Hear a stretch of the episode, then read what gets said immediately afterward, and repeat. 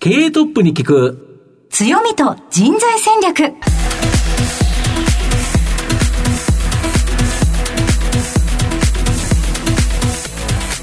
毎度相場の福の神こと藤本信之です。アシスタントの飯村美希です。経営トップに聞く強みと人材戦略。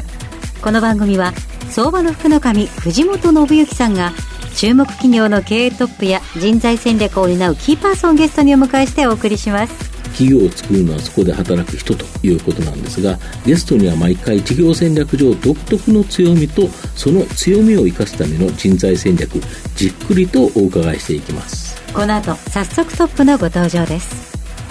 この番組は JAC リクルートメントの提供でお送りします。経営トップに聞く強みと人材戦略経営トップに聞く強みと人材戦略本日のゲストをご紹介します。東証プライム上場、証券コード8074、湯浅商事。代表取締役社長、田村博之さんにお越しいただいています。田村さん、本日どうぞよろしくお願いいたします。はい、田村でございます。よろしくお願いします。ますでは早速ではありますが、湯浅商事の事業内容のご紹介をお願いいたします。当社は今年もうすでに357年をを迎える非常に歴史の長い会社でございまして、えー、当初のなりわいとは違いまして、現在はものづくり、住まいづくり、環境づくり、街づくりという領域で、えー、事業展開をいたしております。えー、その中で、なんとか社会課題の解決に貢献できないかなということで日々運営をしているところでございます。はい。ありがとうございます。また事業内容についてはじっくりと伺っていきたいと思いますが、まずはトップは企業にとって大切な人材であり強みでございます。トップのお人柄に迫らせていただきたいと思いますので、しばし質問にお付き合いをどうぞよろしくお願いいたします。はい、では、田村さん、生年月日を教えてください。えー、1959年7月の16日でございます。はい。現在おいくつでしょうか ?64 になりました、はい。ご出身はどちらでしょうか？はい。あの、大阪府のですね、泉南というところで。泉南、はい、子供の頃はご自身でどのようなお子さんだったと思われますでしょう？かあの、非常に体が弱くてですね、実は。はい。あの、まあ、出身地そういうふうに、あの、泉南と申し上げましたけども、実は生まれたのは、羽曳野という、うんこれ南河内のところでございまして、はい、空気のいい泉南に移ったというのがえー、もう少し詳しく申し上げたら、えー、そういう歴史になります。はい、えー、喘息か何か喘息です。そうでした当時我々の頃は公害がひどい時期でしたんで、えー、それもひどい喘息でしたですね。そうでしたか。えー、おいくつぐらいまであの苦しく？小学校の運動会がですね、はい、小学校6年まで出たことがないという。だから小児喘息っていうのは、あの季節の変わり目が非常に厳しいもんで、うん、我々の時代は必ず10月10日が運動会。あ体育の日、そうでしたよね。はい、一番こう季節が巡る時期でしたんで、小学校6年の時に初めて徒競走。出た時に親戚一同が涙して喜んだぐらいの弱さでした。あ、そうでしたか。えー、そこからその良くなられたということなんですこれがたまたまなんですけどね、はい、中学校へ行って、野球やりたいんだと。いうことで、えー、親にお願いしてですね、野球部入ったんです。あそうなんですか。結構なご決断じゃないですか。いや、それで後で分かったんですが、大人になって分かったんですけども、はい、えー、主治医にご相談に上がった時に、はい、もう長くないから、やりたいことをやらせろと。いうアドバイスを親がもらって、はい。はいえー、野球入部を許してくれて、ところが先輩たちそんなこと知らないわけですよね。あの、厳しく。そうなんです。そうですよね、あの、あまり、時代もあって、えー、いい言葉じゃないですけど、しごかれてですね、はい、体が強くなって、喘息が治っちゃった。えー、非常にラッキーでございました。そうでしたか？その後も野球は続けられたんですか？いや、あの、実は高校に野球部がなくてですね。で、その高校に行くつもりはなかったもんで、はい、あまりよく調べてなかったんですね。あの、担任の先生に半分騙されたと今でも思ってるんですけど、で、その高校へ入ったら野球部がないんで、作って、はいえーひこっぴどく叱られた思い出がございます。自分で野球サークルののそうそうのを作ったということですね。でそのどうして怒られてしまったその高校はね、アメリカンフットボール、サッカー、剣道、バレー、はいい、わゆる野球以外のスポーツは全国レベルのすごい高校なんです。はい。で、そのレ全国レベルの人たち、すなわちあの運動神経がいいはい方々も、やっぱり野球がやりたいんですよね。当時で言うとやっぱりそうですよね。花形ですから、はいだから他のクラブが弱くなるような野球部を作ったということで お叱りをいただきまして。みんなやりたがっちゃうじゃないかっていうことだったんですね。大変でした。英語も結構熱心に勉強されたということなんですかはい。大学行きたくないと思ってましたんで、ところがある日大学に行こうと決めたわけです、はい。自分で、はい。ところが勉強高校入ってしてなかったもんですから今から国公立は狙えない。で私学へ行こうと、はい。私学へ行くのに3科目いうのがほとんどの受験科目なんですが、3科目も無理だと僕の頭じゃ、だから1科目ならなんとかできると、はい。で当時は英語の配点が一番大きかった。あ、なるほど。はい。でここをなんとかやればそれ以外に国語と社会日本史ですね、何点かは取れますよそう、そうですね。はい。だから英語だけやっつけようと。はあ。で初めそういうふうに思ったんですが、ついてくれた当時の兄弟の現役の大学生が「お前英語を喋れたら、えー外国の綺麗な方と喋れるぞ」と。いう話にほだされてですね 真剣にやりましあ、なるほど、なるほど。やる気をこう引き出たして。そうそうそうありがたいお話でございます、はい大学ご進学されてから英語は生かされたんですか？はい、野球をやりたかったもんですから、えー大学でも野球部に入りました、はい。ところが3年間やってないもんですから、まあ、あのうちの大学の野球部もそこそこ強いもんですから。それで感覚ご進学されたんですもんね。はい。あの阪神の近本とか、は田口さんがそうですね、オリックスで。いろんなところからいい選手が来るもんですからもうとてもやない。ついていけない、はい。で3日間でやめましたみもう、もうこれ死ぬと。で、その時に、えー唯一残ってるのは英語だけなんです。はい。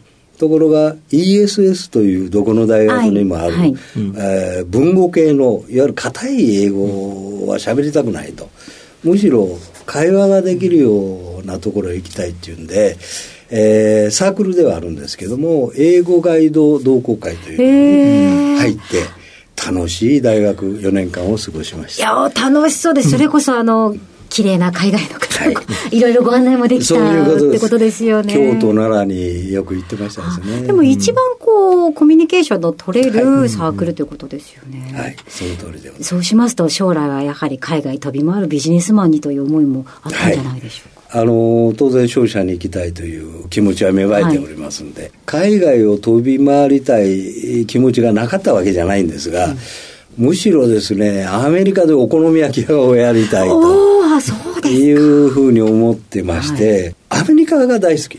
でお好み焼きを食べるのが大好き、はい。でそれがこう発展して作って、えー食べてくれる嬉しそうな、うん。あーお顔を見たいなと。このアメリカが大好きお好み焼きが大好きがくっついてですね、はい。えーなんとか商社に入って、はい。会社のお金で駐在をしてですね、はい。えー現地でマーケティングをしてですね でお好み焼きを始めようと。いうことでモチベーションを保てました、はい。きっかけ様々だなと思いますね。あそうでしたか。それでご縁があって、この湯浅商事に入社されたということで、入社された時、社長になると思われていらっしゃいましたか？全く思ってお好み焼き屋になそうでしたね。全く社長なんて思ってません。はい。それとその入った翌年にアメリカ大撤退がありまして、あ湯浅商事自体当社にですねちょっとあるいろんな理由で撤退をしたんですが、一旦諦めざるを得なかったという時期がありましたんで。でそれからは私あの会社の中でも機械を売ってる部署に配属されましたから、機械で食べていこうという違うモチベーションに変わってきました。でそうこうしてるうちにまた海外に行けって言われましたんで、はい。またお好み焼き屋がですね。ふつふつと気持ちは再燃ということですよね。そうそうですね。えー海外では立ち上げか何かですか？あのマレーシアに拠点がなかったもんですからマレーシア行って会社作ってこいと。いうことで第一陣で行かしていただいてこれが僕の人生にとっては非常に大きなターニングポイントでしたですね。いわゆる井の中の蛙みたいなところがありましたけども日本のお立ち位置日本の良さ悪さがあからさまに見えるんですね。海外で生活しますと。それが一番大きかったですね。そしてえ社長へということなんですけれども社員の皆さんの前で最初にご挨拶された内容など覚えていらっしゃいますことがありましたら。二つだけは常に言ってるなっていう言葉があるんですが、はえー一つはですね自分のために働けと。会社のために働くなんて思う必要はないと、自分のために働いてそれが結果的に会社のためになったらいいんだから会社のために働くいうのはしんどいぞと。私はお好み焼き屋をやりたいから働いたんで。これはもうまさしく自分のために働いたんで。その中でモチベーションが自分で醸成されていったわけですもんね。これが一つとですねもう一つは逃げることだけはやめろと。あのいわゆる外的な要素から逃げるあるいは自分から逃げる、い、ろんな逃げるがあると思うんですけども、はい。とにかく逃げたらもう何も残らんぞと、悔しさも悲しさも嬉しさも何にも残らないんで、えー逃げることだけはやめようねということをお話ししたと思いますし今も時々、あの全国今あの社長懇談会やってますけども、はいあの質問を受けるとそんな話をいたします。はい、ありがとうございます。さて、ここまで伺ってまいりました。皆さん、どのようにお伝わりになりましたでしょうか。この後は、組織の強みと人材戦略に迫っていきます。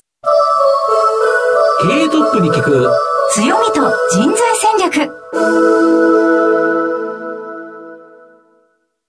今日のゲストは、東証プライム上場、証券コード8074、湯浅商事、代表取締役社長、田村博之さんです。まあ、御社は、こはいの1666年、漢文6年、はい。で、2026年には360周年を迎える、日本でも有数の歴史を持つ企業、一番最初何からスタートしたんですか、ええ、あの1666年わずか関ヶ原から66年後にですね、はい木炭はい。賞から始めました。で、木炭賞から始めたと言うんですけども、木炭賞をやってたのはわずか5年はい。で、えー転身をしてございまして、はいはい。もうそこで5年で。5年で。やめたなるほどなるほど。だから、決断が早い会社なんだなと、ああ、今だから時代の流れに合わせて、はい。300数十年間も、持ったんだなと思います、そうですよね。ただ何かを商うっていう形で言うと、まあ、御社の場合ですね、約6000社の主要な仕入れ先を持って、はい。で、2万社の主要な販売先、はい。この2つを持って、えー山積み会、えー単協会、はい。グランドフェア、この3つのキーワードがある。はい。これ、3つ、なんかよくわからない言葉が並んでるんですが、はい。どういうことなんですか？今おっしゃっていただいた単協会、山積み会っていうのを、えー思い返していただきたいんですが、はいはい。先ほど私は炭屋を5年で辞めましたっていう。はいはいはいはい。で炭屋の後金物屋に移ってるなんですがるほど、なるほど。創業した時の気持ちがまだ残ってまして、お客様を山積み会、はい。お客さんの集まりをですね、それから仕入れ先、はい。すなわちメーカーさんと言い換えてもいいと思うんですが、メーカーさんが単協会、はい。炭に協力をするということなんですね。うんうんうん。ですから、わずか5年しかやってなかったうんうんうん。木炭賞をですねん、いまだになるほどなるほ360ど年近く経ってもですねうんうんうん、大事にしている会社だというふうに思っております。なるほど。この主要な取引先、まあ、販売先であり、仕入れ先、メーカーである。まあ、これがあって、このグランドフェアって一体何ですか？はい。当社が協賛に一応なってるんですが、はいはい山積み会、お客さんの集まりですね、はいが主催、単協会っていうのが、えー協賛、我々も協賛になってるんですけども、えーうちの扱ってる全商品を一堂に会しまして、はい。えー大きな展示会場で、はい。えーお客さんにお越しいただいて、我々の商品を見ていただくと、うんうん。でここ数年前からはですね、我々が作った新しい商品を、はい。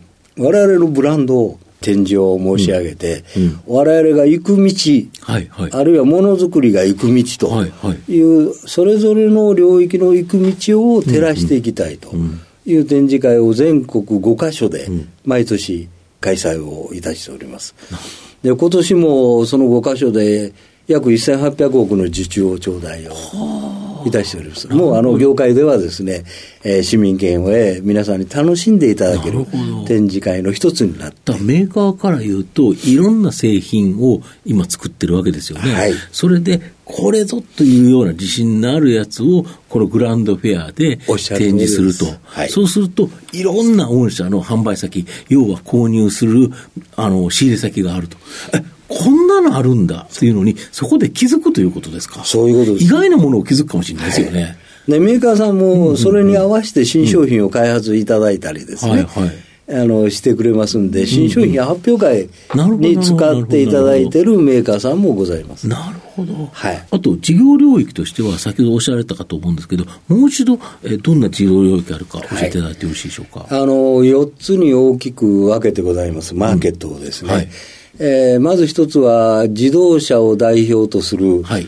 ものづくり。ものづくり、はいはい。でこれは別にあの金属だけに限らず、はい。木片もありますし、はい。まあ、木製ですね、うんうん。木製もありますし、それから食品等々の、はいはいはい。これもものづくりそうですよね。いはいはい。わゆるものづくりのマーケット。んで2つ目がですね、えー住まいづくり、はい。えー文字通り家ですね。で家の中にはあの家電もあれば、ああいろいろありますよね。えー水回りもあると、はいはい。そういうところがあります。で、えー最近はカーボンニュートラルという問題もありますんで、はい。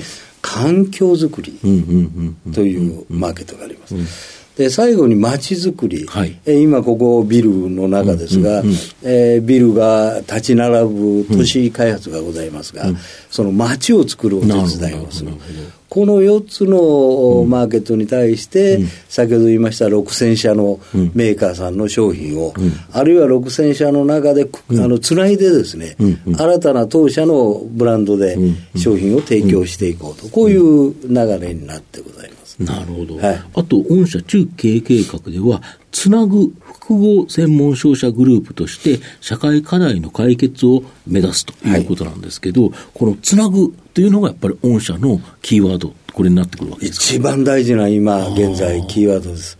というのはご存知のように商社でございますから、はい。はい人、物、お金、うん。これは今までもつないでまいりました。なるほど、そうですね。でこれは流通の中でつないできた、右と左をつないだというつないだなんですが、今の世の中、それだけではですね、はい。立ち位置が守れないという考えを持ってございます。したがって、その3つプラス、はい。データ、技術、情報、なるほど。この3つを加えて6つをですね、えー10時代につないで、今ない付加価値を商社として作ろうと。なるほど。うん。でメーカーさんはある一定の分野の技術はお持ちです、ところが隣の技術は分かんない。なるほど、なるほど。分かるのは我々商社だだからこの技術とこの技術をくっつけたら新しい付加価値できるで組み合ねわせると。そういうことですで我々製造業じゃないんではい。つなぐことは得意なんですよね。それで新しい立ち位置、付加価値を作って、で、先ほどのグランドヘアでお色味をしていこうと。なるほど、なるほど。で、面白いことに、そこのグランドヘアのテーマゾーンにそれを展示するんですが、展示されてないメーカーさんが、はい俺とこもなんとかそこに入れてくれよということで話が活発になってですね、新たなまた案が出てくると。で、社会課題なんですが、はいえー、BCP、いわゆる災害に関する、えー社会課題、えー、それとか人手不足の、はい、例えば2024の運転手の不足とかいろいろあります、はい、もう来年にはドライバーの残業規制ですよね。そうなんです、うん、こういうもの、それから環境の CO2 のサステナビリティと言っていいのか、まあ、これも削減をしないと、カーボンニュートラルゼロって言ってるわけですからね。そういうことなんです。はい、そういうものをつないで、うんえー、新しい商品を作り上げているのが今日現在でございます。もう20を超えるうん、あの商品が出来上がってます、うん、御社の今後の成長を引っ張るもの、改めて教えていただきたいんですかあの全体的に全社で成長する一番の3つの成長ドライブがありますんで、えー、それをまずお話ししますと、はい、海外。うんそしてグリーン、グリーンというのはあのカーボンニュートラルの、ね、環境で関係する、はい、それからデジタルという言い方してますが、これ、人手不足への対応、なるほど。この3つはですね、うん。えー、全グループで、うん、その業界関係なしにやっていこうということで展開しております。あとの3つ、コアビジネスを増やすためにですね、えー、一つはシェアビジネス、はい、それからレジリアンスセキュリティ、はい、BCP ですね、はい、先ほど、で。もう一つは新流通といいまして、うんうん、あの EC ビジネス。はい、ネット通販。はい。この3つは、うんえー、全社というわけにはいけませんので、うんうん、えー、適した組織体地域で、うんうん、えー、今、展開をしてます。うん、さらに、今やってないこと、うん、介護、医療、それから食品、うんうん、そして農業、この3つは今やってない、ゼロからのスタートに近い形で積み上げていこうということで、トータル9つを成長ドライブとして、今、あ躍起になってですね、開発をして、開発開拓をしているところでございます。なるほど、はい、だからこそやっぱり御社、本当に時代の流れに合わせて、うまく変わってきたと。いうことですね。ただ、お客様、仕入れ先と販売先は大切にしながらということですよね。なるほど。私が18代目でございますが、はいえー、今まで17人の代表者がですね、うんうん、えー、そういうふうに会社を次に渡してきていただいた結果、今バトンが私の手元にあると。いずいずれ19代目に、はいはい、えー、変革をした会社を渡したいなと、うん、そんなふうに思っております。で、そんな湯浅商事を支えているのは、やはり人の力ということで、やはり社員の方ということだと思うんですけど、何人ぐらい御社グループで働いてるんですか？はい、あの、全体で3185名の仲間が、うん働いてくれております、うん、ざっくりと、主な部門ごとに、何人がどんな仕事されてるもんなんですか、あの部門といいますか、うんうん、営業の担当が2818名、うん、やはり過半が営業にいる、ね、えー、もう大半がそうですね。なるまあ、商社ですからね。えー、で管理部門が367名なんですが、うん今、そういう言い方をしましたけども、うんうん、実は人材採用の面から言いますと、最近は理系が多い、多くなります。で先ほど言いましたように、つなぐという作業が、うんうん、作業って言いますか、仕事が増えてきましたんで、うん、これ、営業マンじゃ無理ななるほど、ここは理系で DX とか IT の力を使って、人の力プラス IT ということで、理系がいるっていうことですか、えですから、本社の中には、一日何やってるんだろうという、商社から見てですよ、商社の人間は営業ですから、電話取って、うわーっとこうやってるわけですけど、一日何をこの社員はやってるんだろうと思う。新たな人種っていうんですか、職種っていうんですか、そういう方が徐々に増えてきております。で、そういうですね、人材っていうのは、まあ、あの、新卒採用というものと、やはり経験者採用、中途採用という、この二つから基本的に、まあ、調達するというふうに思うんですけど、例えば今年の4月で新卒って何人ぐらい取られたんですか？今年が76名ですね。今年76名。で、来年が72名ですね。で、うちどうでしょう、5、6名は理系の方々に入ってもらってます。うんうんそれから中東のお話もありましたが、はい、当社まだあの総合職と一般職という言い方をしてるんですが、総合職の27%は中東の方々なんですよね。で、その中東の27%のうちどうでしょう、うん、20%近くは理系の方々、メーカーさんからお見えになったとかですね、そういう方々になろうかと思います。で、今後もう少し増やしていきたいなと。なるほど。で、例えば社員としての人物像、こんな人を取りたいとかっていうようなものってございますでしょうか？はい。僕はやっぱりチャレンジができる人。なるほど、挑戦できると。はい。うんこれは営業であろうと、お技術職あまあそうですよねであろうと、なんであろうと、まあ、もっと言えば事務であろうと、右から左に流れるものをやってるだけじゃなくて、いや、同じことを連続してやるわけではなくて、そこに何か変革してほしいと。はい。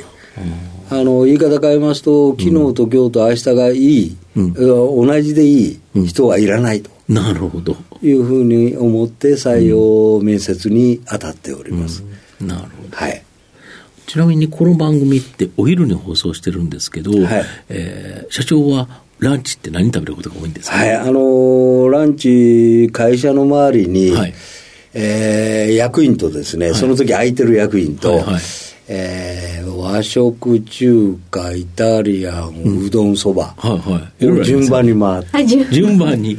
でしかもあの社員が行かれる時間に行くと、みんなやっぱりちょっと窮屈に感じてもいかんので、ちょっと早めになるほど。会社を出てですね、役員だけで食べることが多いですね。なるほど。えでは藤本さん、最後の質問をお願いいたします。リスナーの方にですね、何か一冊書籍、はい。本をですね、お勧めいただきたいんですが、え赤い盾という本が赤い盾。はい。で盾はあの矛盾の盾の盾ですね、はいはいはいはい。で副題でロスチャイルド家の謎という。副題がついてるんですけども、うんうんうん広瀬隆さんという作有名家な方ですねはいがいらっしゃいます。でロスチャイルド家が今までの我々が知ってる歴史にどう関わってきたかと、それをエビデンス付きにこう面白おかしくこう入ってるわけです。でロスチャイルドっていうのはドイツのあの家なんですが、ファミリーなんですが、5人兄弟をパリ、ロンドン、えーナポリ、フランクフルト、ウィーンはい。に配置しましてね、ヨーロッパで。で、それぞれ違う職業をやらしてる。んです。だから家を守るためにこう、まあ分散してる。分散した、で、その一つのイギリスに行った第三男坊がうん。非常に成功しまして、ネイさんというんですが、彼が世界を動かしたと。うん。太平洋戦争がなぜ起こったんだ、日清戦争がなぜ起こったんだ、というようなことを、えーエビデンス付きで解説をしている本です。で僕は初めて、そうか、世界っていうのは、こういうふうに動いてんだなというのを知った本ですんで、時々やっぱりあの見てですね、我々が学校で習った歴史の裏にはこういうことがあるんだなとはいはいはいいうふうに、えー思い返す、思い、えー読み直す、うん。ことをしております。ありがとうございます。